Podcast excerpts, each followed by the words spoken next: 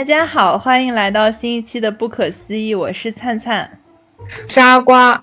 这段时间呢，因为我们都是在居家办公的状态，然后呢，窗外春色也都非常的好，然后阳光也特别好。这两天我发现家里的小猫换牙齿了，所以就感受到生命的奇妙力量。因为我们在上海这个现在基本上不能出门的季节，然后家里还有一个小东西在悄悄的长大。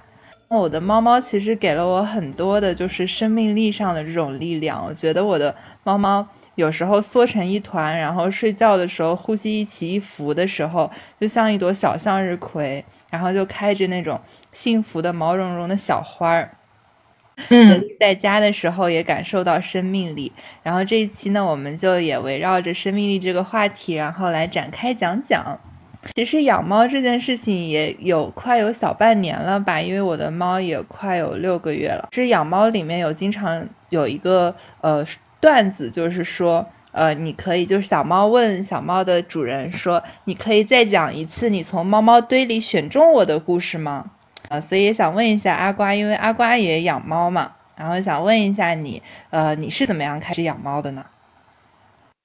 嗯，现在六桶其实是大天捡来的，就大家都知道六桶是是 street cat，但是不知道它被捡来的缘由。呃，大天就说那天晚上他在回家的路上，然后呢就突然有一只黑猫从蹦出来，就他从来没有见过这么亲人的小猫，就抱着他的脚不让他走。后来他觉得没办法，就把它抱回来了。但是他抱回来那个时间点非常的 tricky，因为那个时间点是他第二天要离开上海回温州。并且是就是事业的更换，你知道吗？就不是说可能去一个星期或者两个星期这种，他是就回温州了。然后他把他抱回来之后，他晚上给我打了个电话，他说你你什么时候方便过来接一下他？然后我们是在他退租那一天，我到了那个出租的房子里面，我就看着他大包小包的拎着，他说好，猫就在哪里哪里，你你去带一下，我先走了。然后就风一般的下了楼，然后马上那个。例如的师傅就进来重新刷漆，因为要重新出租嘛。然后就在那个情况下把六桶带回来了，还蛮神奇的。他一开始养猫的时候就把把六桶捡回家的时候没想过要养它吗？还是他就觉得很黏，然后要要养它，就是反正他知道我也会养它，就反正就先带回来了。对，所以很很奇妙。然后他也他也挺好玩的，反正。对，然后我是其实养猫有一阵子了，然后我之前呃就是想养猫，可能想了两三年，然后每次到一定情绪波动的时候，就会疯狂的想养猫，然后过一阵子又好了，但是。到去年圣诞节的时候，因为其实我的工作有时候要出差啊，或有时候很忙，不是太带得到猫嘛。然后又说，如果小猫新到家里来的话，你可能要多陪陪它，特别是那种小奶猫啊什么的。所以去年圣诞节的时候，我的表姐刚好从香港回来，然后在我家住一段时间。然后我就想着说，呃，如果我还是要养猫的话，那这个就是我。最好的养猫的时候，因为他当时就开始居家办公嘛，所以我把猫带回来可以有人陪。然后呢，呃，在圣诞节之前一到两个月，其实我也是呃抱着想养猫的心，看了上海很多猫舍，然后就想说要找一只性格好的，呃，但是也比较好打理的那种短毛猫嘛。然后一直到我现在，呃，碰见满满。然后就觉得它就是那种，就是我跟满满就感觉是可以讲那种从小猫猫堆里面选中它的故事的那种，就是它就是我一开始看了很多猫舍，然后这家猫舍的猫性格都还挺好，很粘人。然后当时也没有想养一只小母猫，想养一只公猫的，但是就是因为觉得跟它合眼缘，然后就觉得它就算是小母猫好像也没有什么关系，然后就然后就带回家了。然后现在满满的性格也特别的好。所以我觉得。其实养猫还是蛮治愈我的。今天在家里呢，因为想着说我们要做这期节目，所以就呃读了一本我我另外一个朋友，其实在我刚养猫的时候送了我一本书，然后关于养猫的说明书。然后她是说她跟她老公是在那个就是猫舍旁边有那种呃杂志架，然后当时就可以免费拿，然后他就拿了一本回来。然后我很多刚开始养猫的那种新手上路的问题都开始都开始问阿瓜。然后问我那个朋友，然后他就说，要么我给你寄本书吧，就大概是我开始把小猫带回家的第一周，我就收到一个从北京来的快递，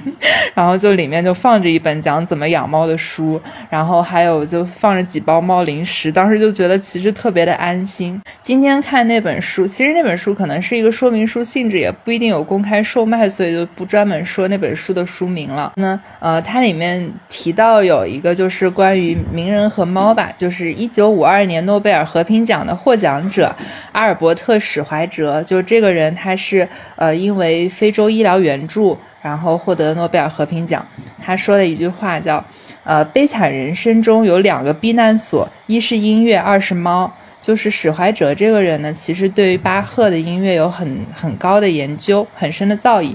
然后还有就是他对呃猫也有很多的就是情感寄托吧。其实就发现史怀哲有这句话之后呢，我就也去搜了关于呃作家和猫的。呃，一些故事。我刚开始养猫的时候，并没有想好说我要养什么样的猫，然后有想说养品种猫啊，还是养什么猫，所以就去搜过很多，就什么，因为我听过什么老佛爷他们养的猫很不一样，然后那个 Taylor Swift 养的猫是什么什么样的，就是这些人，我就这次就去搜了作家和他们的猫。世界上有很多作家，其实。这个这个职业属性倒是很适合养猫的，因为就是都居家嘛。呃，首当其冲就是海明威，然后海明威呢称呼他的猫叫做“呼噜工厂”和“爱的海绵”，可能就是跟猫有有接触、喜欢撸猫的小伙伴可能知道，就是猫有时候会发出咕噜咕噜的声音。我觉得这一点特别让人感动，就是我一开始呃，其实可能。可能很久以前，大概五六年前，我是怕猫的，然后但是最近又觉得说很想要猫陪，所以开始渐渐的接触猫，然后我就去猫舍看的时候，呃，一开始其实小猫都不会发出咕噜咕噜的声音，但是直到有一次我去哪家猫舍，然后也慢慢习惯猫，我自己也在一个比较放松的状态下，然后。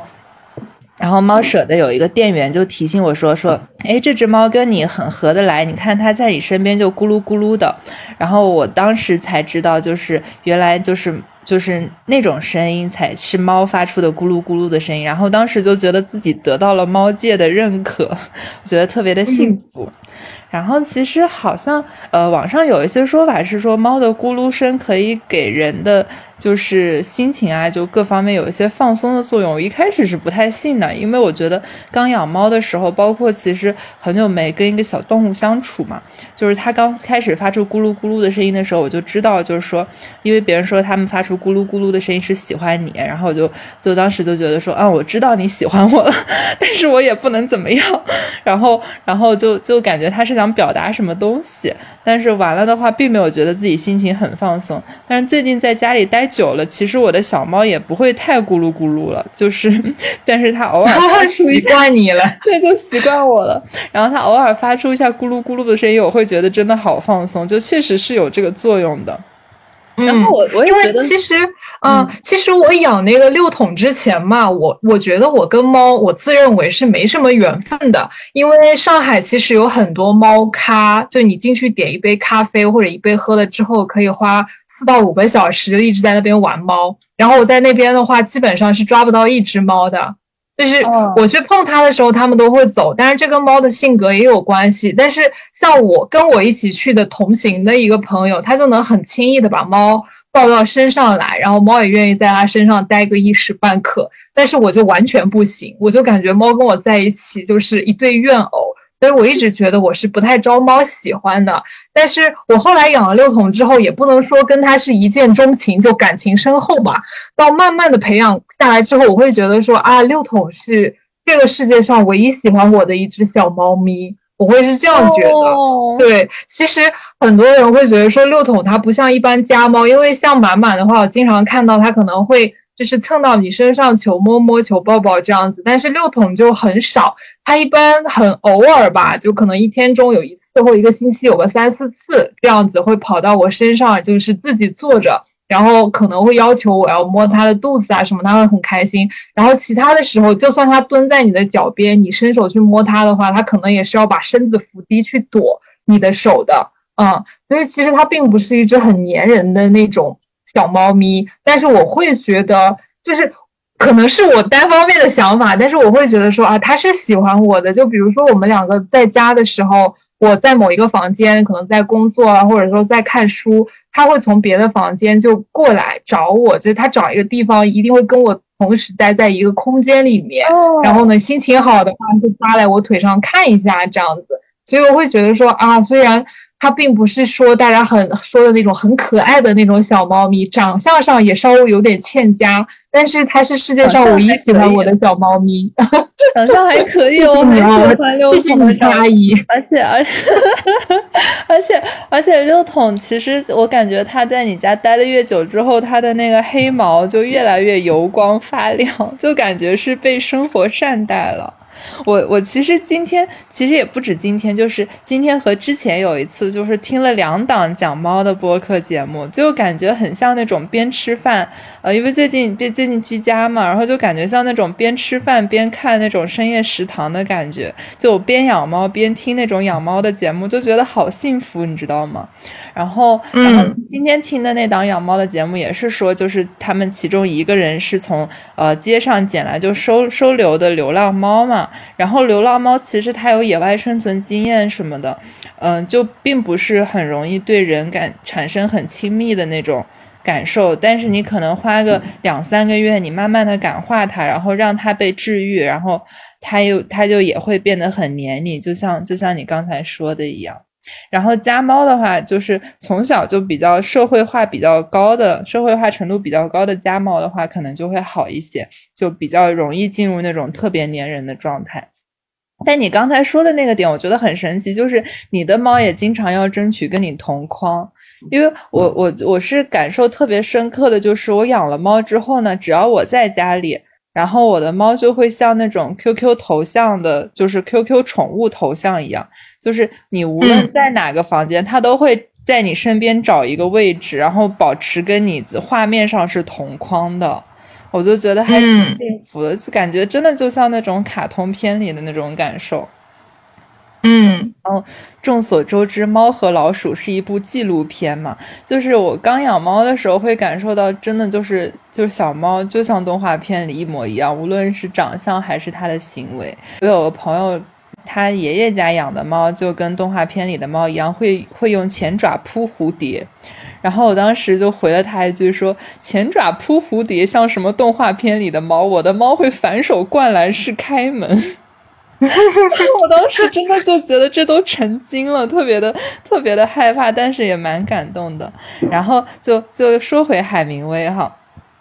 就是海明威的猫咪大家族，其实在海明威死后还继续生活在佛罗里达的呃 Key West 海明威故居博物馆。Key West 对对 Key West。就是，其实我觉得海明威的生活方式也特别好，就很有那种你又在海边，就宛如我们现在去三亚当个作家，我的天，就是理想生活，然后写一些特别牛逼的作品，然后说巴黎是一场流动的盛宴，就感觉好酷啊。然后 Key West 就是 Key West 就是我跟李老师，然后我们两个耍朋友之后第一次一起去旅游的地方，然后我们去到那个 Key West 就是。所谓的，我觉得也比较像天涯海角吧，在那个大海的尽头，就觉得太幸福了。那边鸡在地，就是在街上走，会觉得啊，这都是全世界最幸福的鸡，然后也不会担心会被抓去吃掉。它的毛也油光水滑的，都真的都很精神，就觉得哇，这好像真的就是世界的尽头了。你在 Key West 拥有一座房子，然后在那边每天在大海上看看日落，吹吹风，逛逛。呃，临街的街道吃一下有夹着大龙虾的呃面包，就觉得这已经是人生的真的终极梦想。嗯，我去 Key West 应该是本科的时候去的，然后当时也是跟一个好朋友一起去，好像也是就是刚开始在国外玩的几次旅行吧，然后也是印象很深刻，我就觉得。Key West 把自己对于旅行的预期就拉的无限的高，还挺幸福的。嗯，那个海明威的故居啊，我们当时去的时候其实是在整修的，就它不是一直开放嘛。然后我们提前去是没有做过攻略的，而且也不知道说那里有海明威的故居。那天路过有一所房子，就觉得很漂亮，然后去看了之后，发现是海明威的故居。当天是没有去到，一直在我们要离开那个 Key West 的那一天。然后我说：“哎，都走到这个街道附近了，那我们过去再碰碰运气，看他有没有开放参观。”一去之后，那天就开放，在里面就见到了海明威养的一堆六只猫的后代。一进去之后，其实因为我们两个没什么背景知识，进去之后我说哇，我说李老师，你看这个猫的脚好大，后来才知道说都是就特别的品种哦。其实我现在还没有数清楚我的猫有多少个脚趾，所以当时说六指猫，我还觉得好神奇，你怎么一看就会发现它有六个脚趾哦。不过你这样说有道理，就脚会显得更大一点。我当时去的时候也没有意识到。当时去的时候也没有意识到那个海明威故居，因为大家去 Key West 就是为了吃喝玩乐啊，就是去三亚。对。到三亚的时候会什么日啖荔枝三百颗这种，大家不是为了去啖荔枝去的三亚，我感觉就还是蛮神奇的。然后，其实海明威，呃，他也有这样一段描述他的猫咪朋友的话，就是说，猫能够做到情感上的绝对坦诚，然后人是出于这样或者那样的原因，总会隐藏自己的感觉，但猫不会。其实这点我感觉在在我的猫就是满满身上，感觉特别明显，就是它就是一个直球少女，就是一个直球小猫。然后他要觉得他要想被关注的时候，比如说。呃，我一开始特别疑惑，猫为什么爱扑电脑？就又是大夏天的，又不会想靠电脑上取暖。然后呢，我后来网上搜了，就是说猫扑电脑是因为你在看电脑，然后它希望你关注它，而不是关注电脑，所以它就挡在你的电脑前面。所以我现在居家办公的时候，有时候开着两个电脑屏幕嘛，然后呢，满满就会就是就是慢慢爬过来，然后一屁股躺在我的一个电脑键盘上，我就觉得特别可爱。当时就。我就能够感受到他当时在说“别看电脑了，看我”的那种心情，就觉得哇，他真的是一个好可爱的小猫。然后我就觉得他的这种就是想得到关注的表达，就又直接又诚恳，然后也不会让人有一些就是有有一些误会或者猜忌，就是因为其实人有时候想得到关注的时候。就会用一些呃其他奇奇怪怪的方式，甚至他自己都不知道，其实我只是想被关注一下的那种表达。然后，然后我就觉得，其实小猫在这一点上有很多值得我们学习的地方。那我们要说的第二个和猫有关的作家，不出意外，我们不可又是某四字作家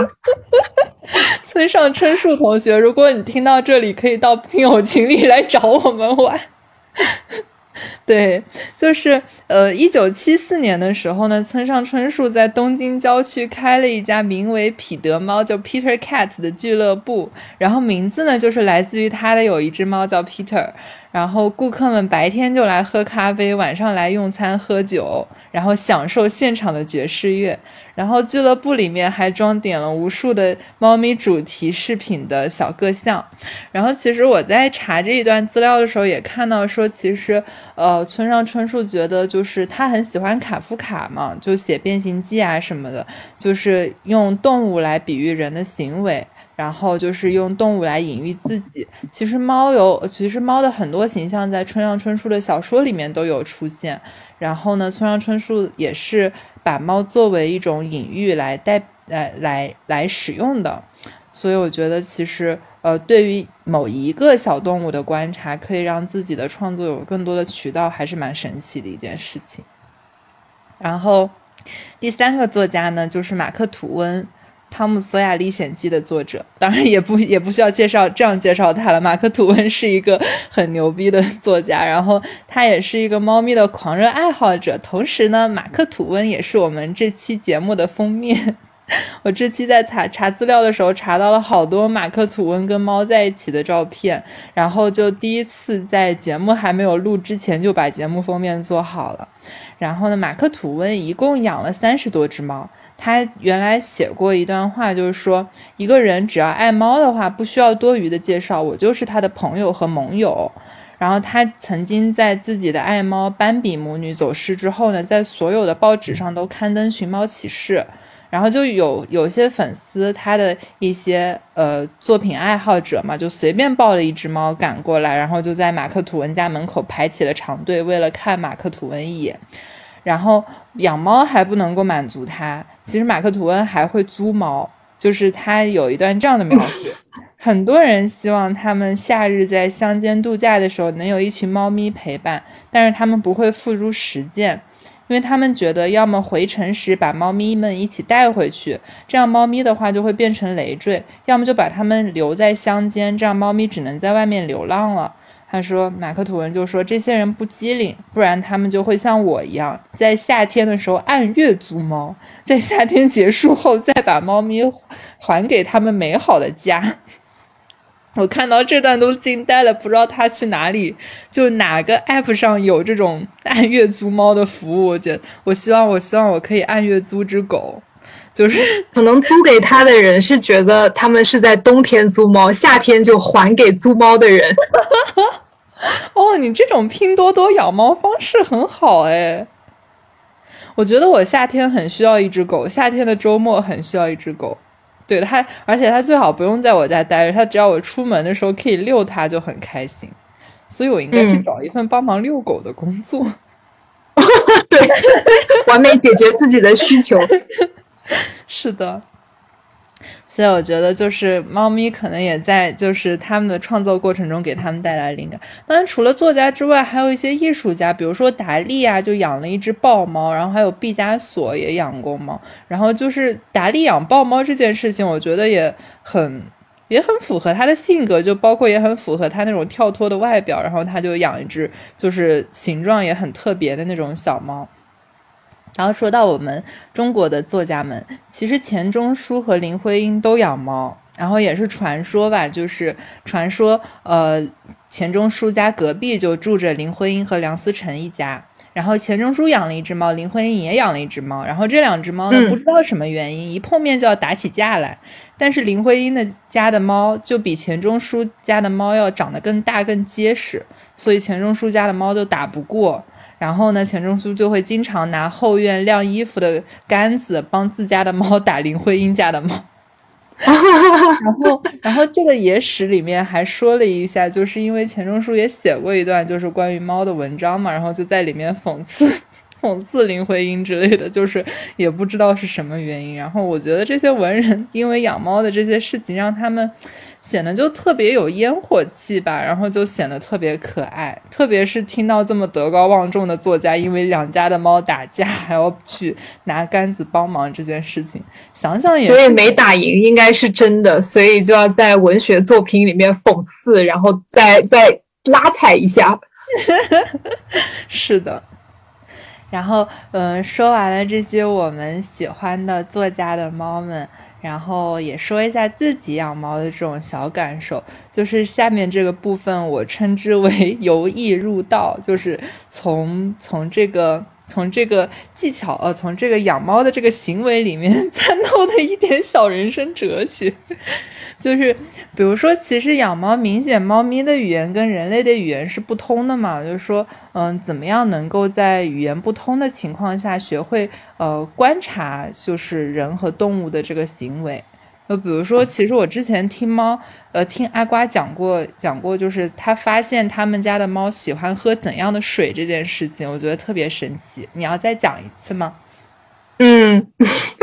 其实这个并不是说什么观察入围这。已经是一个相当于血的教训了，就是给它换的那种。现在小猫不是有自动饮水器嘛？因为活水的话相对来说会比较健康和卫生一点，也能避免一些疾病。所以当时我们选了有两款吧。一开始有一款是比较像你知道那个，嗯，就是小喷泉的那种，然后它的水柱是从上往下喷的，会形成一个弧形。然后后来呢，给它换了一个像趵突泉的那种。是不是很形象？嗯，然后像趵突泉那种，我家也是趵突泉的那种，是你给我的。对对对，就喝了那个趵突泉的那种之后，发现呃有一次，它还我觉得它还有点东西，因为一般来说它的猫厕所都不是在人的视线范围之内嘛。后来有一天，我是发现他就硬把尿扎在那个两两个沙发中间那个方块方块的交界处，然后我太生气了。那天我就想说，明明外面有你的屎盆子，为什么你要在这里尿尿？我就摸了半圆的一个大巴掌，直接给他呼过去，给他呼走了。呼走之后，我发现他尿尿的地方有一点粉色的血迹，后来才由此发现他因为不爱喝水，导致有结石，尿出了血尿。哦，后来呢，就是又再把它那个呃自动饮水器就换成了弧形喷泉的那种，又好了很多。哦，还是蛮神奇的。嗯，就有可能他也想我发现。对对，其实他想你发现这一点，我觉得也好神奇。就是你给我的那自动饮水器，其实呃正常的自动饮水器都不会连手机 app，就不会提醒你说你要加水啊什么的。而且我又有时候不在家嘛，所以我就是在什么呃自动饮水、自动喂食、自动猫砂这一全套自动化之后，再装个摄像头，我家的猫就可以自己在家里待着。自动饮水机没有连手机 app，所以我有时候不知道自动饮水机其实我的那个趵突泉没有水了这件事情。然后，但是我会因为因为就新手上路嘛，就会经常他的什么行为我都要去百度。然后，其实我我一开始就是。我之前不是特别爱阅读嘛，然后有一阵子就不爱读书，但是就特别爱去网上搜我的猫的这个行为是什么意思，那个行为是什么意思，它会不会有什么问题，它到底喜不喜欢我？就是真的什么都要搜，我甚至去搜过猫的一边耳朵耷拉下来表达什么情绪，就是真的就特别好奇，所以。当我的猫其实它从来没有上过水池，但是有一天它突然上了，就是上了我的洗脸池之后，我就觉得好奇怪，它就为什么要上洗脸池？然后我就想了一会儿，就想，哎，它是不是没有水喝了？我就回去看我的趵突泉，果然没水了。然后当时就给它加了水。所以我觉得其实猫有时候它是会提示你的，我觉得这点特别神奇。包括就是阿瓜刚才说他的猫今天吐了嘛，我的猫前阵子也吐了。然后它是因为吃了毛线，然后呃，就是，但是他吐的地方并不隐蔽，就是就是就是他就吐在路中央，但是他 就是他他吐，而且包括他那次就是后来把毛线拉出来。都是拉在路中央，就是我当时还去问我猫舍的人，就是说它是不是随地大小便了，我是不是得再笼养一阵子，让它知道要去猫砂盆里上厕所。因为其实它那段时间，呃，开始用猫砂盆已经用了快三四个月了，但是还是随地大小便，我就觉得很奇怪。其实就是把那个毛线和吐的都放在，都就是把毛线拉的和吐的都在路中间，然后就这样我就可以发现。然后我把那个清理掉之后呢。它后面上厕所呀、吃饭都还是正常的，所以我觉得小猫有时候是会想告诉你一些信息的，但是因为它也没有办法跟你用语言交流，所以就是它也不能够很，就是呃就就是它就会通过很多行为来告诉你，但这一点我就觉得让人更去呃关注自己的感受，而不是关注就是别人说的话，就是我觉得跟小猫之间的交流就完全是就是通过感受来交流。不要看他怎么说，要看他怎么做，感觉有点甄嬛的味道了。是的，是的，真的。然后包括我前段时间，就是因为居家之后晚上有时候会睡不着嘛，我就晚上看那种什么给给乡村的土猫带 GoPro，然后观察他们一天的生活的那种。就我我那时候就发现，真的就很可爱，你知道吗？那种视频就是它在脖子上挂一个 GoPro，你还可以看见它毛茸茸的下巴。然后它跑出去玩，跟别的小猫打招呼，就真的跟坐猫巴士一样，就很神奇。然后呢，我就发现其实土猫有时候会学小鸟叫，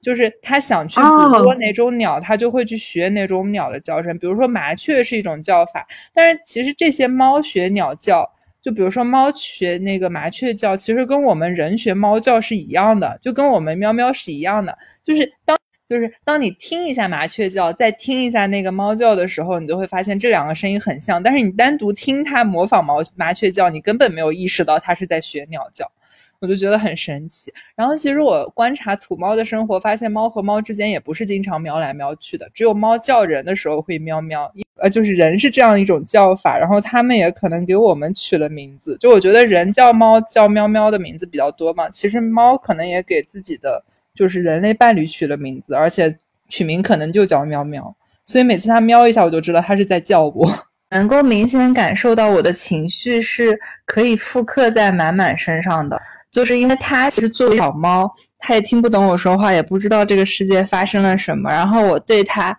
又是自动喂养、自动管的那种状态，所以其实呃不会有什么变化。但是有时候可能我就会很讨厌它，然后有时候我就会很喜欢它。我当我讨厌它的时候，我就会发现其实是我自己情绪的投射。比如说我那时候就是心情不太好，或者就是呃很爱干净啊，或者什么。呃，就是我觉得能够完全从可能从人的身上不能够特别的感感受到，但是可能猫真的是自己情绪的一个镜子，然后我觉得还蛮神奇的这一点。然后呢，呃，其实猫的社会化跟人的社会化也是比较相关的。就是呃，刚才说到那个阿瓜的猫其实是小野猫养的嘛，然后我就是单纯的家猫小奶猫，从小养到大。然后其实猫在小时候，呃，如果是有安全感，然后习惯跟人相处的话，小猫就很容易有社交牛逼症。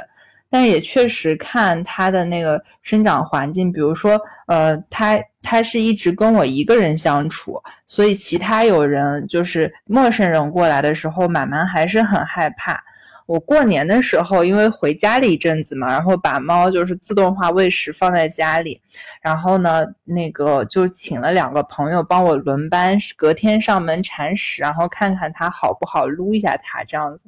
然后我有一个朋友就跟我说，说我的猫一见它推门进来，整只猫吓得弹了起来。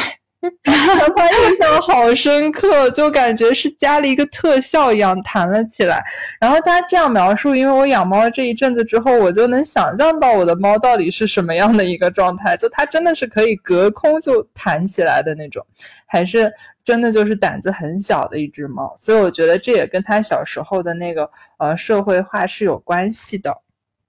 然后，其实从小猫的陪伴里面，我能够呃学到一点，就是呃家人的陪伴，大多数时候也跟小猫呃跟人的陪伴是一样的。就也许家人和爱人需要的只是。呃，难过的时候有一个抱抱，然后就可能陪陪你，并不一定真的要听得懂。说，哎，我今天工作上到底是因为什么什么什么环节这么的难过？然后我今天呢，我我到底是思考思考到了什么深刻的人生问题，觉得很郁闷。然后其实就真的家人和爱人给你的可能只能是拍拍你，或者给你一个抱抱贴贴啊这样子。我觉得就是真的就是跟小猫一样的陪伴。然后 get 到这一点之后，觉得其实猫的陪伴有自己猫的智慧在，我觉得还挺神奇的。嗯，然后养猫之后呢，能够感受到生活的明显变化吧，就是呃会观察，就是它做事情的原因，就是因为刚没有养猫的时候，就会很担心说，哎呀，那家里的什么瓶瓶罐罐、各种东西都要收起来啊什么的。后来养猫了之后，就发现其实如果因为猫它作为一个生物，它作为自己本身是有那个行动能力啊，也会思考的，也不是说多么深刻的思考，就是也会有一些想法的小动物。它其实如果不想打碎瓶子的话，它就会绕开瓶子走。如果它打碎了瓶子，那大概率是它故意的，或者实在是太难绕开了。然后还有就是一开始担心，就是如果猫上床睡觉的话，因为猫很小嘛，然后我们人这么大，如果转身把它们压到怎么办？后来我有一个就是经常养猫的朋友说，因为猫是活的，然后你要。对待一个生物的角度来平等的想它，就是如果你睡觉翻身，它要不舒服的话，就跟人一样，它会自己躲开。就除非你真的就是完全躲不开或者怎么样，但大多数它又很灵活，而且它能够听见那些很小的声音，所以你自己就是有一点小动静，它就会它就会感觉到，然后它就会躲开。然后，因为我最近就是一开始我是坚决不让猫猫陪我睡觉嘛，我后来发现其实就给它洗了澡之后呢，就发现它其实也还挺干净，然后也不会太吵到我。现在就是因为我自己居家办公，很久没见到活的东西了，所以最近就让它陪我睡觉，还挺温馨的。然后它每次就会就会压在我被子的那个就是靠膝盖的位置，然后在我被子上面睡。然后我就觉得特别有安全感。然后就可能因为这样，每天就是一天二十四小时的相处，它现在也咕噜咕噜不动了，你知道吗？就我原来每次回家的时候，它就像一个开了，就真的像一个咕噜咕噜工厂一样，就是它就像开了开关一样，开始发出就是连续的发出咕噜咕噜的声音。然后有时候因为猫其实很小只，它又会藏在角落里嘛，我就找不到它。但是我有时候就听见就是家里有一路咕噜咕噜咕噜的声音过来靠近了，我就知道哦，是我的猫来了。但现在因为待久了，然后它就慢慢的也不会咕噜咕噜了。我后来也查到，就是说猫咕噜咕噜也是完全就是它们咕之间沟通的一种方式，就是并不一定是表示舒服，就是它想跟你有联系、有沟通才会咕噜。就比如说猫怀孕生孩子的时候，其实是很痛的，但那时候它们也会通过咕噜咕噜的方式来求救，所以我觉得还蛮神奇的。然后最近跟我的小猫相处，呃，又有一个小，就是每天学一点新东西。最近我发现我的小猫会鼻吻我，就是鼻吻，其实就是用鼻子，就猫用猫的鼻子，然后来贴你的鼻子，就是很可爱的一种，就是鼻子贴鼻子的方式，然后来那个跟你问好。就是其实我后来又搜了一下，因为我就每次它有一个呃超出我之前的库存之外的 什么行为的时候，我都会去搜一下。就我搜了一下猫。鼻吻人的时候，其实是通过鼻子来观察人之前去过哪里，也是它表现就是 say hi 的一种方式。然后我就觉得说，因为我的小猫其实学习了很多怎么样来适应我的技巧，然后我现在有时候也会用鼻子去贴它的鼻子，然后来呃学习一些就是猫来打招呼的方式。然后其实因为我今天看那个猫的那个就是呃陪护手册嘛。它里面有讲到，就是老年猫的护理什么的。因为最近其实看一些真人秀啊什么的，都有提到，就是呃猫的陪伴和告别。就是其实小宠物，像十岁以上的猫就是老年猫了。然后，但是我们肯定人生比它们要长很多。然后呢？呃，还有可能六岁以后猫就会有一些什么身体上的变化呀，你就要时不时的带它去体检啊，然后就看一下，就预防一些就是老年的时候得的病。然后我之前特别就是就是虽然虽然养了猫，但是还是会在小红书上刷各种猫来吸云吸猫嘛。然后我之前就 follow 一个网红的猫博主叫千岁岁，然后它是一只很圆很圆的小黑猫，然后黑猫呢在在。就是在家里天黑的时候经常找不到，因为它有时候会躲衣柜里啊什么的，就是就黑成一团，你就完全找不到它。然后千岁岁的主人呢，就其实是叫千岁岁的爸爸，就给他搞了一个会发光的衣服戴在他穿在他身上，这样子他晚上只要嘿一声，然后远处就会有一个黑不隆咚的地方冒出一盏灯，然后他就找得到他的猫，我就觉得特别神奇。然后当时也是觉得这个方法好机智，然后那个黑猫又很可爱，然后就去。然后就去敷了千岁岁，然后千岁岁呢，这只猫其实前阵子因为不小心吃了家里的那个坏掉的多肉植物，然后就然后就走了。然后当时呢，当时我看那个最后一段千岁岁的视频，还其实挺难过的。就是它当时它的主人就哭着说说，如果你实在当时千岁岁已经在医院里了，然后它主人就说，如果你实在太难过了，你就走吧；如果你太疼了，你就走吧。就是你放心，就是爸爸会照顾好自己的。我当时看到那里我也哭了，我就觉得特别的伤感。然后，呃，网上就是就是有一种说法，就是猫如果离开了你，它就是回喵星了嘛。然后当时就说千岁岁其实是回喵星了，然后它会用另外一种方式陪伴着你。然后，所以我就觉得，其实呃，人和猫之间的关系也很奇妙吧。就是你人生这一刻，可能就是它跟你相处久了，你也肯定是要面临送别它的一天的。然后，呃，就是包括对死亡的这种感受啊什么的，其实都是人生很重要的一刻。感觉，嗯，感觉能够学到不少，但是确实是很痛苦的一种学习方式。嗯，我觉得虽然你在我后面才开始养猫，但是现在你已经累积上超过我了，远远超过了，已经开始看到老年猫的护理以及与老年猫的告别。我我当时看到的时候，我还在想说，我当时就是可能还得找什么宠物宠物的那个什么送别馆之类的，然后我就想说，六桶比当时这个想法是有点黑暗。我当时想，六桶比满满年纪大，应该我走流程的时候会轻松一点吧？就是我可能可以向前辈讨教一些经验。就但真的是，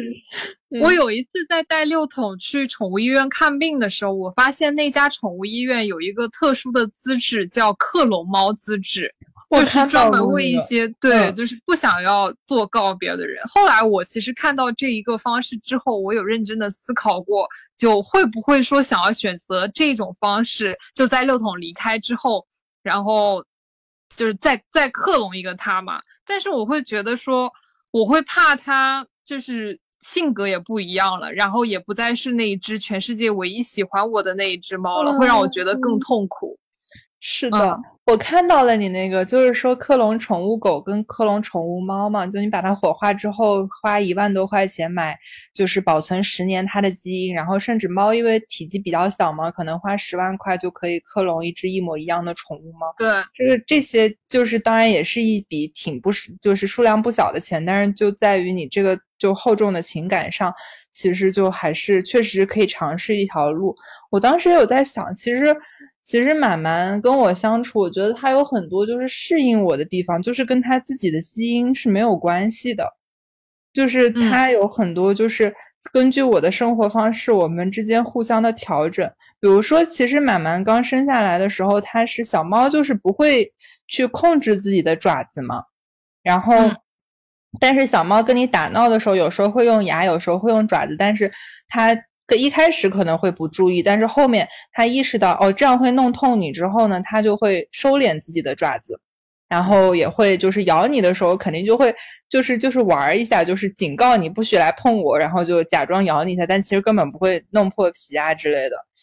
然后就还有很多就是各自的回忆在吧？我觉得这种自适性其实是跟它的基因完全没有关系。然后说实话，虽然我的猫现在也在旁边，我不知道它听不听得懂。就是说实话，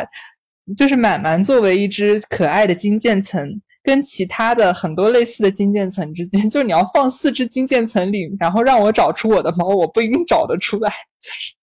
其实还是蛮像，就包括六筒，我就。其实，其实猫六桶就是你当时说就是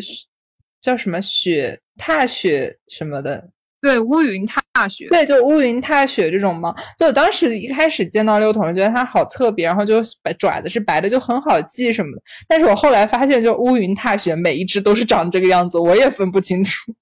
但是我觉得可能主人会分清楚一点吧，但是确实没有太大的区别。我觉得，包括其实选猫也是，就是你不是说选到了世界上多么独一无二的小猫，而是真的就是这只猫跟你相处之后，它喜欢你，它可能就是一堆猫猫堆里面，然后你就正好只选了这一只猫，你可能选另外一只猫也是一样的，然后但是但是你的缘分就是在这里嘛，所以我觉得很神奇。嗯，爱情就是这样。我觉得亲密关系就都是这样，就包括朋友啊什么的。我一直会觉得，就是就是像养只小猫，就像就像人类伴侣嘛。就是其实我是小猫的，我但我觉得其实从比如说从猫妈妈的角度而言，我觉得更想说是它的好朋友。然后它就会每天过来 check 一下，就是每天在我醒来之后 check 一下我是不是还活着，然后。然后他一开始不是会开门嘛？后来知道我要睡懒觉之后，可能在我房间里有动静之前，他都不会来吵我睡觉。我觉得还挺神奇的。甚至就是我们现在不是一起睡了嘛？他就是上午起来之后，他会自己先出去玩一会儿，然后等我醒来了再回来找我玩。就第一天、第二天的时候，他会半夜就在我就是床边转圈圈，你知道吗？然后，然后我就我就休息不好。然后后面可能他自己就是学习到了一些相处方式，然后。就是互相的适应嘛，然后我觉得特别的神奇，嗯，所以就是我觉得跟猫的相处就可能跟人的相处的很多试验，包括其实我发现很多人养猫的时候，嗯，他会就是开始装摄像头，然后就会开始在家里云吸猫。我今天听另一个节目也是说，就是他们。就是上班之后也会在家里云吸猫，我就觉得其实我给我的爱人，我也随时都想知道我的爱人在干嘛，你知道吗？但是我鉴于人权的考虑，我不可能给他们装一些摄像头。但是我的猫就可以，所以我觉得这也是自己的一种展现。但是后来因为就是在家待久了，也就相处感觉很放心，很有安全感，就觉得好像也不是特别那个会想去从摄像头看自己的猫是怎么样的，然后就很神奇。然后养猫之后呢，我觉得明显能够感受到心里有一个东西长好了，就是就是真的有一种。就是生理上的感受，有一个什么东西放松了的那种感受。就是我因为最近在家隔离嘛，然后但是每天情绪还是特别稳定，然后还是挺感激生命的。然后我有时候看见我的猫就是缩成一团，然后睡觉的时候呼吸一起一伏，真的就像一个毛茸茸的小向日葵。然后就觉得心里原本有一个很空的地方，就自己从来没有意识到自己有一个很空的地方。然后现在就因为就是有了满满之后，那个心里那个空空的角落就变得毛茸茸的。然后我也从来没有怀疑过，就是嗯，就是刚开始适应，可能一个多月之后就没有怀疑过我的猫是不是爱我这件事情，因为就很神奇，就像一个健康的亲密关系吧。就是网上还有所有其他人说猫爱人的方式。就比如说猫很粘人啊，会对你发出咕噜咕噜的声音，然后见到你眼睛会变圆啊之类的，就是各种所有的边边角角的说法，就是我的猫都有。然后我就觉得，就丝毫一开始先去验证它到底喜不喜欢我，然后后面我就是呃，首先验证成功了吧，然后其次就是后面就是每天都能够感受到实际的被爱。就是我在玩电脑的时候，后面他也会一开始特别爱铺电脑，后面因为我居家办公久了，他就学会在电脑后面待着，然后也不铺电脑了。然后有时候甚至你看，这时候是他在我的椅背上待着，就我的办公椅背，是不是很神奇？挑了一个难度很高的地方，好像一个小龙女。对的，就是就是我有一次就是因为他现在在我身边，有时候我就。就很有安全感。他一开始刚进家门的时候，比如说他靠近我的头啊什么的时候，我就有一个危机意识在，甚至会觉得有很有很有警觉，就会缩一下那样。现在就很有安全感。然后他就，因为我知道他也不会特别的，就是故意抓我或者怎么样。然后呢，就是他有时候就会靠在我的那个椅背上，然后我就在我就在加班啊或者什么的。然后我就觉得每天能够感受到实际的被爱，然后他也不会特别来吵我。就一开始我刚回家做饭，每次吃饭他都要过来蹭，就过来凑一凑、闻一闻。然后现在就是知道我不喜欢，也不是就我表达。比如说我后来每次吃饭就把它关阳台什么的这种之后呢，我现在他就算上餐桌啊，我吃饭什么的也不会太来打扰我的饭。然后如果实在不行的话，我还是会把它在吃饭的时候关阳台什么的。所以。呃，感觉好像也是有自己的相处模式吧，觉得生活没有特别大的影响。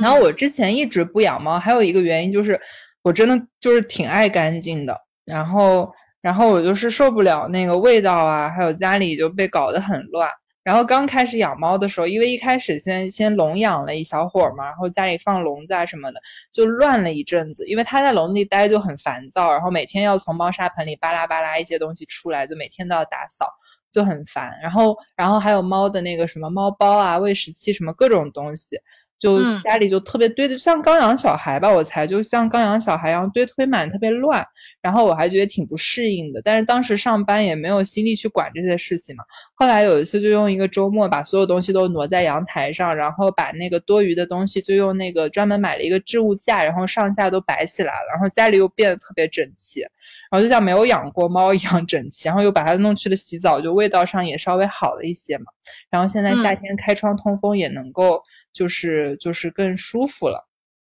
所以就是在养猫之后东西多，然后乱了一阵子，后来学会收纳整理之后呢，就慢慢又恢复了那个整洁的环境，但是也能够接受，就是家里有一个你不你不能控制的小生物，然后把你家里偶尔搞得乱七八糟的，然后甚至地上可能有玩具，然后有零食，然后我听另外一个节目说，也接受地上甚至有鸡有鱼的生活。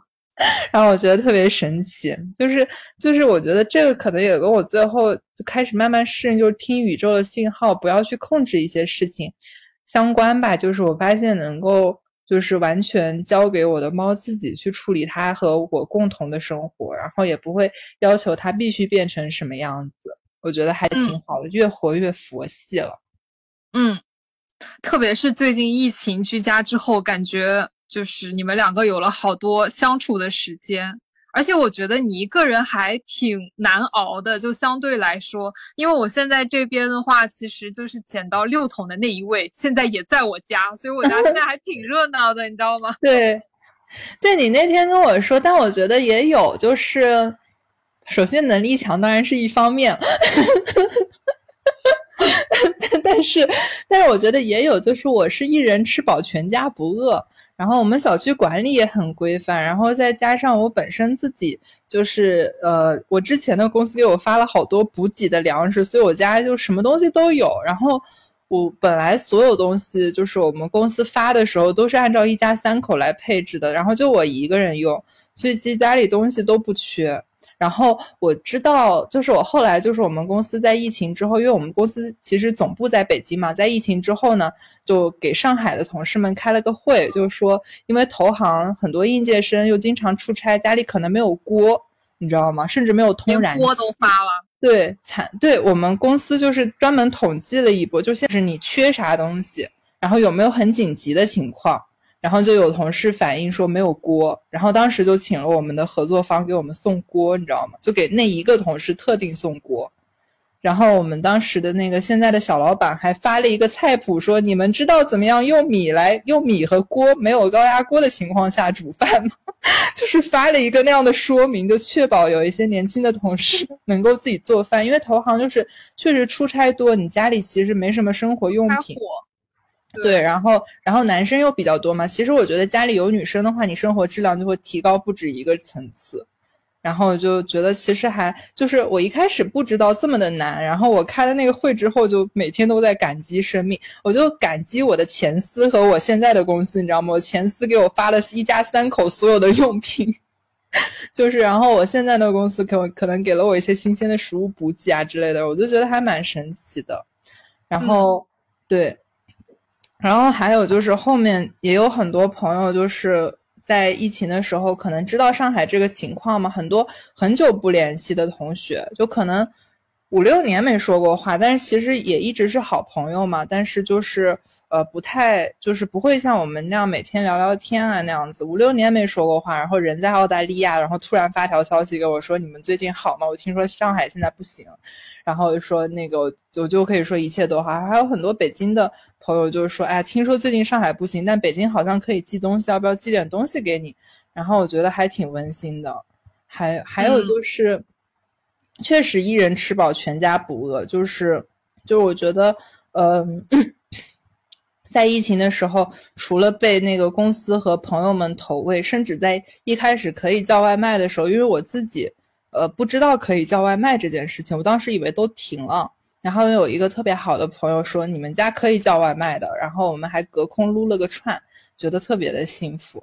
最近不是因为一些商家可以重新上线，就是送物流，就是物流送快递了嘛。然后第一件事情其实是给自己买猫粮。就虽然猫粮也够一个月的，但是就想着说可以给那个满满换牙齿，然后换一点就是软的罐头啊给它吃这样子。所以确实，我觉得就是在情绪稳定之后，你可以做挺多事情。然后因为小区也小区也确实没有给我断粮啊什么的，就是都是很有规模的团购菜，就还挺方便的，所以就没有为这件事情特别担心过。然后你当时跟我说你很不容易的时候，就是我就觉得我就又感激了一遍生命，你知道吗？我就觉得其实我运气还挺好的。当然你运气也很好啊，你可以家里有三个人分工做三件事情，什么抢菜、做饭和上班。对，然后因为我们上班太忙了，突然就觉得哇，家里面接来一个田螺姑娘也挺好的，而且我们。今天就整个就我们住的这个楼里面发生一个特别好玩的事情，我觉得就就挺挺暖心的。就前面有一段时间，其实我们这边物资只发了一次，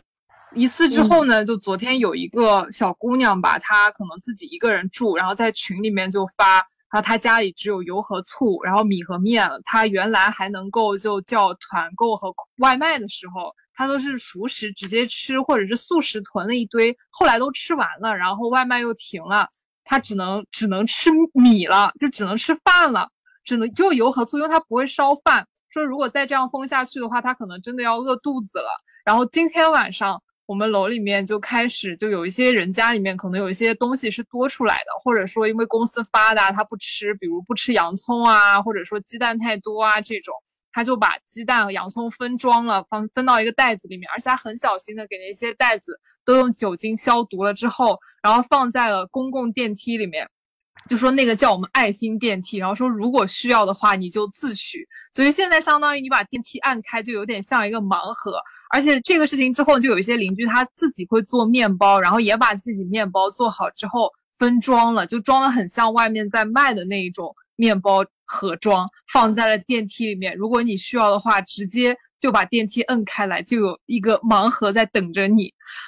哦，我觉得这个好温馨。其实我疫情也有一个很神奇的体验，就是这件事之前没跟大家说，因为我前阵子我的猫年纪太小了，没有打狂犬疫苗，然后因为指甲长长了，我又不太会给它剪，然后有一次它在我腿上坐着的时候跳下去，不小心就把我抓伤了，然后是抓出见血的那种，然后我当时就很担心，然后出于担心，就是家人建议还是去打狂犬疫苗。然后呢，就小区就安排我，就是呃，就是专门去医院，就是打狂犬疫苗，因为狂犬疫苗一共要打五针。然后我后来发现，就是呃，在医院排队的时候，就是疫情期间打狂犬疫苗的人真的不少，你知道吗？就是大家可能都在家里关着，然后本来动物也有它独处的时间，因为你不去上班了，它没有了它独处的时间，就跟你闹脾气，然后就各种打狂犬疫苗，因为狂犬疫苗，对对对。狂犬疫苗就是它只能预防，好像不能够就是治疗，所以你必须在它没有发生的时候就把它预防掉。然后，然后满满刚抓我那一下的时候，我还特别生气。那几天我就那几天我真的就觉得不想养猫了。然后我就跟满满说说，你知道你这一爪子抓掉了你终身的幸福吗？就是就是，但是满满也特别无辜。然后他可能也意识到我那几天没有特别喜欢他，所以那几天就也没有特别来黏我。然后。第二天就来拼命的试探我，你知道吗？就是第二天就是起来的时候，他从来不会到我的床上来蹭我的，然后他可能只是过来吻我一下，觉得我还活着，他就出去了。然后第二天就是抓完我，第二天我去打狂犬疫苗之后，他就那个过来特意来蹭了蹭我，就是还用他的小脑袋来拱来拱我，你知道吗？就特别可爱。然后我就当时意识到他自己心情不好，然后我就还是会撸它，但是我当时撸它就是毫无感情，我就知道可能小猫需要被撸，然后撸它，然后就觉得我那阵子真的没有很喜欢它。但我后来意识到，就是猫和人的相处都是需要互相磨合，然后他肯定也不是故意抓伤我的，然后反正后面我跟他相处的时候也是要尽量避免被他抓伤，然后也正常的就去打疫苗。就觉得还挺好的，但是这次就医的感受就让我觉得，其实打狂犬疫苗是这里面最轻的一种了。其实我去看疫情就医，还有就是居委会安排孕妇孕妇做产检，然后生孩子之后，就是你小孩要怎么样去，就是定期检查呀什么的，这些其实是最难的。然后我觉得，因为我们就是小区附近有一个小学嘛，所以在这里住的三口之家特别多，然后都是小孩子要读书啊什么的。然后有一户人家就是在我们楼上，就是孕妇，然后就是最近怀孕待产，然后就是家里有些东西不够啊什么的，就就在群里就是说说可能最近特别想吃水果，然后我们楼的那个专门做核酸的那个群就说我们家有水果，孕妇还是要多吃一点，然后但是也要注意一下，有些水果特别寒，什么不能吃什么的，然后这也是互相送，然后觉得特别的也也特别感动，这样觉得氛围很好。嗯，已经过上了部落制的生活，对的，以物易物的生活。嗯，然后今天本来你要写的是春天和疫情嘛，其实就是人在病中嘛，总是要指望窗外不凋的绿叶来期盼寒冬不要来，然后人在家中总是拖着手要等着开篮出去玩的那一天，你就想，那现在我们手边的小花就是猫。为了今天这个猫的主题，其实我在准备那个主题的时候，我看了一下，叫余华，我让余华猫，我搜索了一下，他们两个到底有什么关系？发现余华是红猫和蓝兔的文学顾问。我的天，我他真的好逗，你知道？余华跟莫言好像原来还住过上下铺，然后前段时间看一个短视频，但不知道真的假的，没有考证过，说余华每年靠活着能够拿一百多万的稿费。然后我就觉得他的生活也太爽了，然后他还挺逗的一个人，也是一个小生活博主。他就他就很喜欢，就是说，他说谢谢现在那个语文老师，因为他都把语现在语文老师都把活着作为必读科目推荐给班上的同学，所以他一直靠活着的版权费活着。啊，对对对，是的，嗯，我也是看了那个视频，特别有趣。我我想今天就带来一个关于生命力的故事。好的。绝了！给你讲了，希望你就是在一个被疫情居家隔离的晚上，能够听一个故事，然后 say good night 晚安。啊，好的，嗯，他讲的呢是 开始了啊，讲的是一个北方地主家傻儿子的故事。然后这个地主的傻儿子名叫林祥福。林祥福呢，他是幼年丧父，青年丧母，但是家里非常有钱，有着上百亩的良田，然后数十栋房屋，就过着有钱人朴朴实无华又枯燥无味的一种生活。没事他就到自家田里面视察视察，或者就拿着一匹彩绢布到邻村去相相亲。但是因为那时候就大家还比较淳朴啊，他年纪也不大，然后他母亲去的时间呢可能还是比较早，所以结婚还是父母之命媒妁之言。之前呢还是他妈妈帮着他去看对象，后来他妈妈生病去世之后呢，他就只是学会了去相亲要带一匹彩绢布，如果事情没成的话就把绢布留下，然后人走到他自己去相亲的时候，他只学会了要带着彩绢布去。但是怎么去看，就是这个对象我喜不喜欢，他就没学会，所以他每次出去其实都是单纯的去送彩绢布。哦，嗯，直到有一天，嗯，对，有一天就突然就有一对从南方来的兄妹，叫阿强和小美，然后要去，他们说呢要去北方投靠亲戚，就借住在他们家。后来呢，可能这对兄妹就觉得北京那个亲戚也不一定找得到，找到了不一定靠得上。哥哥阿强就叫妹妹留在林祥福家，说他一个人先去到北方安顿下来之后再回来接小美。后来呢，阿强和小美是你自己取的还是古阿莫里面用的？这是余华原文用的。好的，好的。嗯嗯。后来就哥哥阿强去了很久就没有再回来，就孤男寡女留着小美和林祥福在同一个屋檐下，就林祥福开始慢慢的懂了爱。哦，嗯，小美呢，就是在家里用她妈妈曾经做用用过的那个织布机啊，就整天吱吱呀呀的织布。林祥福呢，就像从小他跟他妈妈那种相处模式一样，就小美织布，然后他坐在旁边，用他从坐在他从小做到大那个小木凳子上做一点木工啊，就觉得生活就挺满足的。林祥福。觉得就是从他的那个客观的条件上来看，真的是一个比较好的伴侣了。开个玩笑说，父母双亡，然后家里有钱，人又实诚，真的满足了非常 完美的一个择偶条件。后来呢，他就是把小美当成家人了嘛，他们两个实质上也相当于是在一起了。他就把他祖上积累下来的金银财宝的情况告诉了小美。后来我觉得完全是余华这个人为了剧情的发展，小美果然的卷款逃跑了。但是林祥福，我刚才说他比较实诚的一个人，就他，我觉得满足了我对于北方汉子那种比较虚幻或者说比较刻板印象的那一种想象，心也非常实诚，然后靠得住。他非常具象化了我那种想象之后呢，他做的事情就是去数了数，他告诉小美的家底，本来他是有十七根大金条和三根小金条，小美带走了七根大的和一根小的，所以他觉得小美人其实还可以。嗯。嗯，有一天呢，林祥福回家的时候，就听到屋里织布机还在响。一进屋，发现小美又回来了。小美就跟他说，因为她怀孕了，所以她要回来把林祥福的孩子生下来。林祥福呢，就以为他的幸福生活来到了嘛。后来他也跟小美说过，如果小美再离开的话，他一定会带着他们的孩子一直找，一直找，直到找到他为止。后来他们就生下了一个女儿嘛。林祥福因为之前小美曾经离开过一次，他就一直觉得心里面可能还是不太，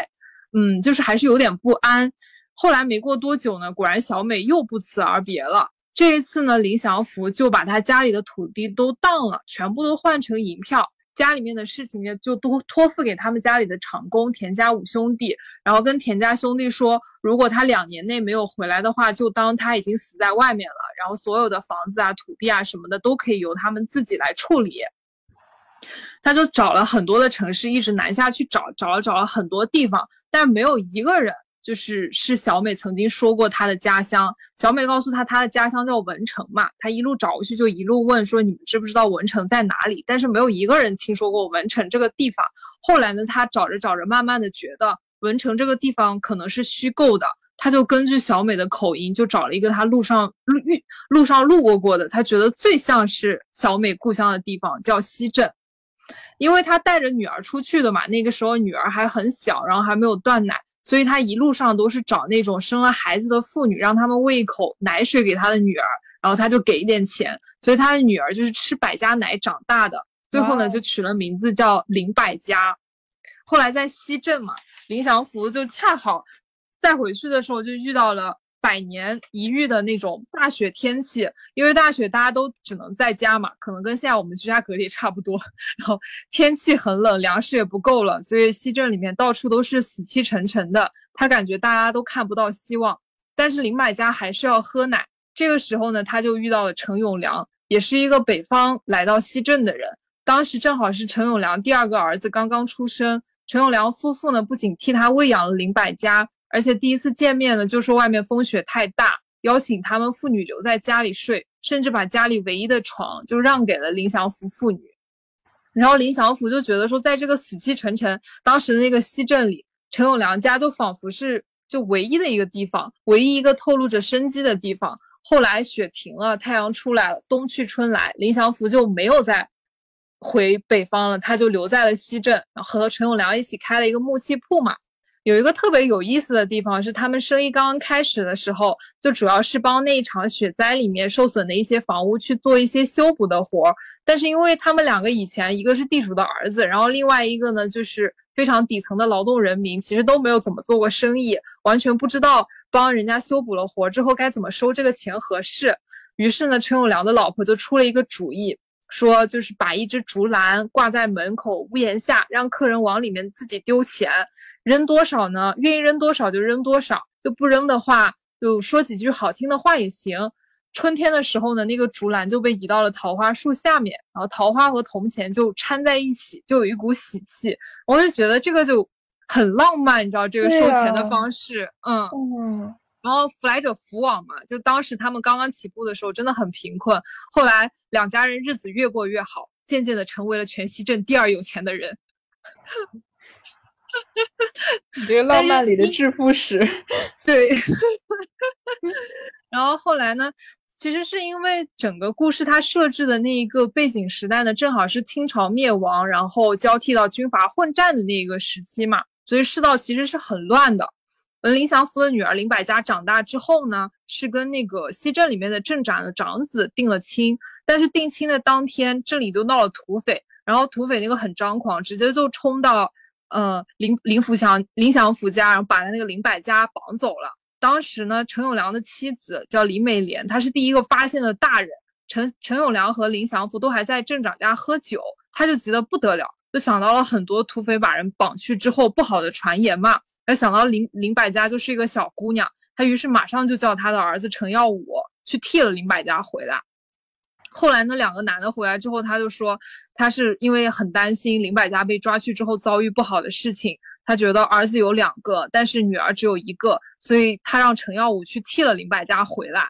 后来就是。因为要交赎金去赎人嘛，也发生了很多事情。交赎金的时候，那几个被选出来去交赎金的人，在路上遇到了两个军阀打仗，然后呢，就在那个打仗之中被流弹打死了几个人，然后赎金也丢了。因为你知道，乡下人就从来没有见过这种阵仗，也没听过打枪啊什么的。土匪呢没收到赎金嘛，于是都觉得好像不太够威严，所以就把所有人票的耳朵全都切下来一只，然后送到他们家属那里进行一个威吓的大动作。然后镇里后来呢，就是又组织了一次送赎金嘛。后来陈耀武回来了，但是就没了一只耳朵。因为这一次事情之后呢，后来两个小孩嘛，林百家和陈耀武就是情窦初开，觉得暗生情愫。经经历了这么大的事情，就觉得可能对方挺好的。但是林百家其实已经跟镇长的儿子定了亲嘛，陈永良就觉得那都已经定亲了，自己儿子还做出这种事情，也觉得很对不起林祥福一家。当时就决定说搬出西镇，然后让两个人不再见面。林祥福呢也把林百家送到了上海去念书，嗯，两个人呢从此就没有再见面了。但是世道还是很乱，后来他们镇的镇长也被土匪绑架了，没有人敢去交赎金。但是呢，林祥福去了，就土匪当时在那个他去交赎金的时候跟他说，镇长其实已经被他们折磨死了，你送过来钱也没用。就他站起来，当时就要拼命嘛，然后拼命的话，其实就根本打不过土匪，就死在了交赎金的那场风波里面。哦，嗯，你会，但但其实他中间其实发生了很多事情啊，就这只是林祥福的一生。就故事的结尾呢，还是那个田家兄弟。他家的长工来接他回家。林祥福来西镇，其实一住一直住了十多年。就离开家乡之前，把家里产业都托付给了田家兄弟嘛。后来决定留在西镇之后，他是给家乡去了一封信的。收到信之后，田家兄弟的老大叫田大，然后他就带了五双新草鞋，一直穿破了四双，到只剩最后一双的时候，才到了西镇，然后见到了林祥福。林祥福就说他走了之后嘛，本来说田家兄弟啊可以用他家的地产啊，就除去吃什么都可以交给他们来管嘛。但是田家兄弟就除去吃住之外，一点都没有自己占。这次因为他们收成好多年了嘛，还好，然后就把他的那个当时当掉的房契啊和地契都赎回来。这次就把房契和地契一并带给他了，然后还有土地收成换换回来的两根小金条也给他带来了。而且才待两三天又回去了。然后田家兄弟再来的时候呢，就是因为林祥福在赎回正场之前，他就让人给田家兄弟寄了一封信嘛，信里说他想回家了。然后田家五兄弟就都从北方来了，就满心欢喜说要接他们的少爷回家。本来田大是生着病的，四个弟弟都说让他不要去了，他们去接少爷就好了。但是田大就坚持一定要去，后来就在去西镇的途中就病死了。剩下的四个弟弟是带着一口棺材到了西镇，后来就四个兄弟呢又把田大，然后还有林祥福一起接回了北方。然后这个故事呢，其实全部都是因为林祥福寻找小美而起的，但是实际上终其一生他都没有找到小美。后来就就解密说嘛，后来其实小美确实他没有找错，小美确实是西镇的人。然后，但是呢，在林祥福刚刚到西镇那一场百年大雪、百年一遇的大雪中，小美其实已经死在那场大雪里了。哦，嗯，就是直到最后，他的棺椁离开西镇的途中，然后路过了小美的坟前，他们才这样又在一生中相遇了最后一次。好难受，我的天呐。嗯。就故事里面，我觉得就是因为它整个背景嘛，其实都世道非常乱，然后充满了生离死别，还有生活的动荡不安。每个人都没有拿到命运馈赠的糖果，就里面有很多的群像，有小人物的挣扎纠结，有怯懦，有很多人的故事没有讲完。比如去上海的林百家，还有呃那个镇长的儿子，包括陈耀武的故事，其实都是没有讲完的。但是读完之后，我会觉得啊，好像这个故事。应该就是这样子，美国人每个人就应该这样过完了一生，然后他们的生命力好像就就是通过这部作品就就传播出来嘛。嗯，就是 他真的是，我我我刚才想到一首诗是这样子的，就是叫《安魂曲》，然后说多年来我无暇崩溃，也不敢让自己崩溃。从不回首，也不觉得需要回首，没有值得留恋的，因为最好的还没来。但是今天我知道不会来了。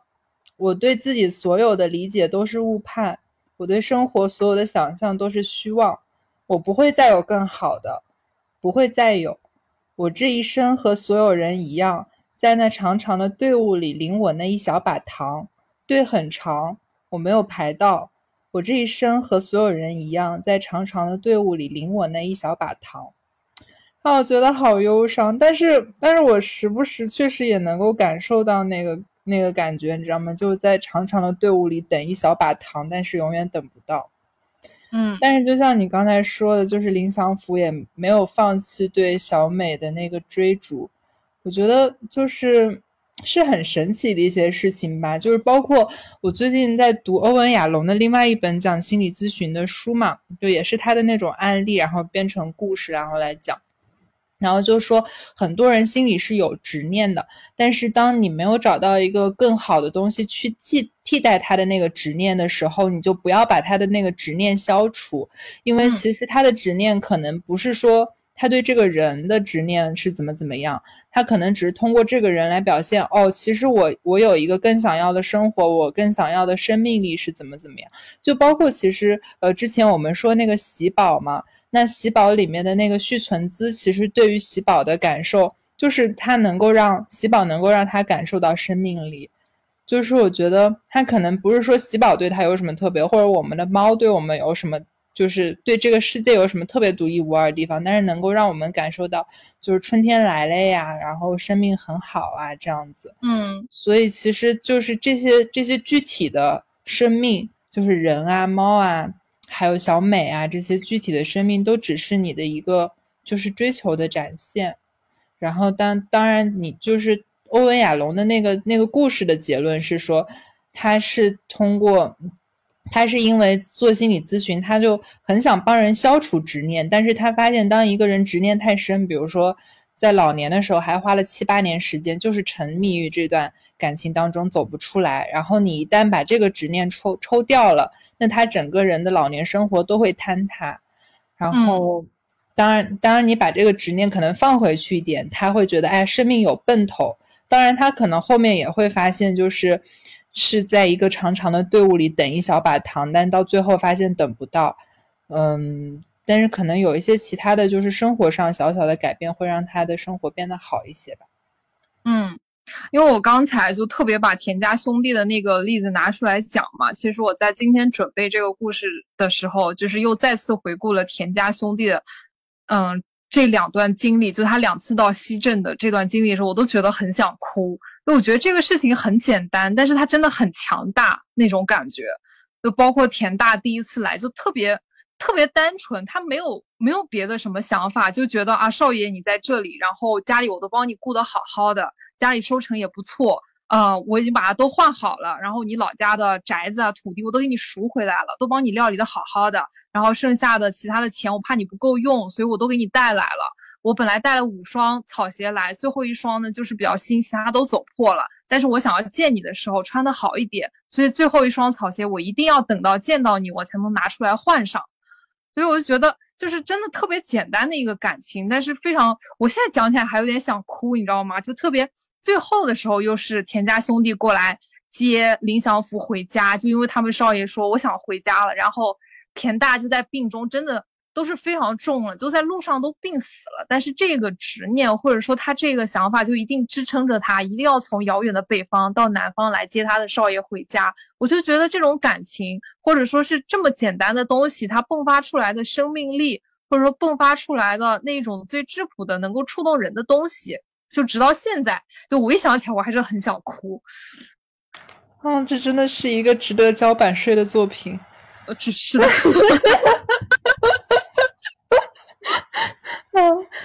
我我刚才想说一个，就是我最近就年初的时候，不一直在想自己的今年目标啊什么到底是什么吗？然后我后来想明白了，就是最近想明白了一件事，就是我在这个世界上的目的是为了人，而不是为了就是。事情就是有一些人他特别有使命感，就是我在这个世界上，我就要对这个世界做出一些改变。然后我最近想明白了，我不是那那些人，然后我可能是觉得人生是一张体验券，我就想在这个世界上跟更多的生命有一些交互的感受，然后真正的体验自己的这个人生，然后我的心里就会特别的舒服，然后觉得这就是我的意义。然后，所以因为最近居家隔离，你也没办法跟人有特别多的交流。然后我就觉得我有我的小猫陪，就也是有一个生命的互动啊，这样子让我觉得特别的充实。然后我又想，为什么我的之前的人生里面，呃，没有意识到这一点？就是可能因为我从小家人就是去外地工作什么的，我就从小就是。